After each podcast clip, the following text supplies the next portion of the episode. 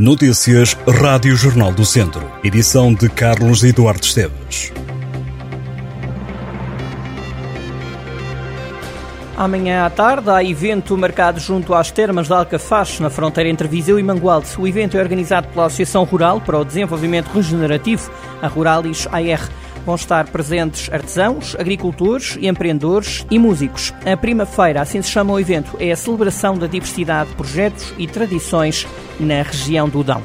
Por Viseu, o Centro Histórico recebe este fim de semana um arraial de artes e ofícios organizado pela Galeria Caos. O Caos no Largo já começou, termina no domingo, celebra o artesanato e os mestres num programa que tem também música, jogos tradicionais e vai decorrer no Largo de Santo Eutónio. O programa inclui demonstrações de cestaria, cerâmica e talha e, como lhe disse, jogos tradicionais e música. Em Vozela, o Museu Municipal tem patente a exposição Espaço de Memória, que mostra o espólio que esteve na origem daquele espaço. O objetivo é prestar homenagem a todos os que nos anos 60 tornaram possível criar um espaço museológico no Conselho.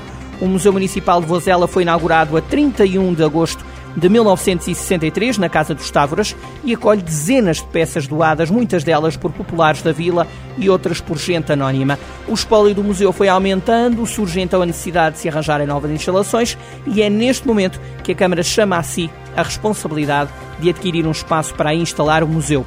A exposição pode ser visitada durante o horário de funcionamento do museu, das nove e meia da manhã à uma da tarde e das duas da tarde às cinco da tarde, de terça a sexta-feira, e entre as duas da tarde e as cinco da tarde aos fins de semana.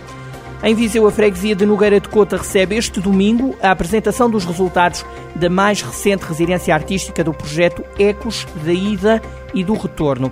O evento comunitário vai decorrer na sede da Associação Social, Desportiva, Recreativa e Cultural a partir das quatro da tarde. A Bina Oral Nodar recorda que foram feitas dezenas de entrevistas em várias freguesias do Conselho de Viseu e realizadas várias residências artísticas com a presença de artistas nacionais e internacionais, além de outras iniciativas como uma exposição continua patente no Museu do Linho de Várzea de Calde até setembro e ainda ateliês para crianças sobre memórias familiares. Vai ser apresentada uma curta-metragem documental com testemunhos de antigos imigrantes oriundos das várias aldeias da freguesia de Cota. A agenda inclui também momentos musicais e a exibição de um documentário. Menos um dia de programação, menos dois concertos, um projeto a menos, um dia a menos na edição deste ano do festival que jaz é este, mas a paixão de sempre. O festival não contou com o apoio da Direção-Geral das Artes. A 11ª edição vai decorrer em toda a cidade, com especial destaque para a zona histórica e para o Parque Aquilino Ribeiro entre os dias 20 e 23 de julho.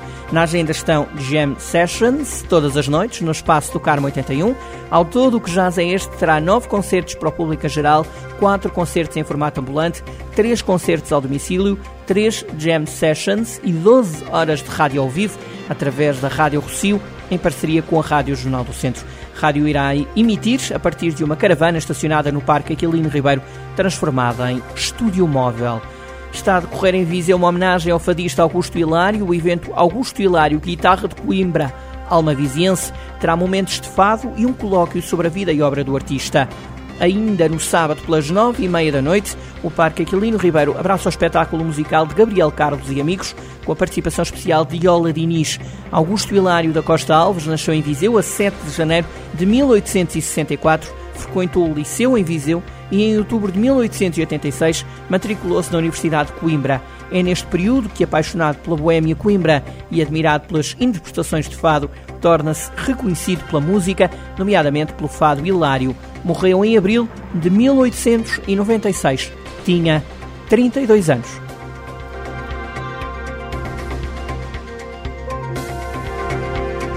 Estas e outras notícias em jornaldocentro.pt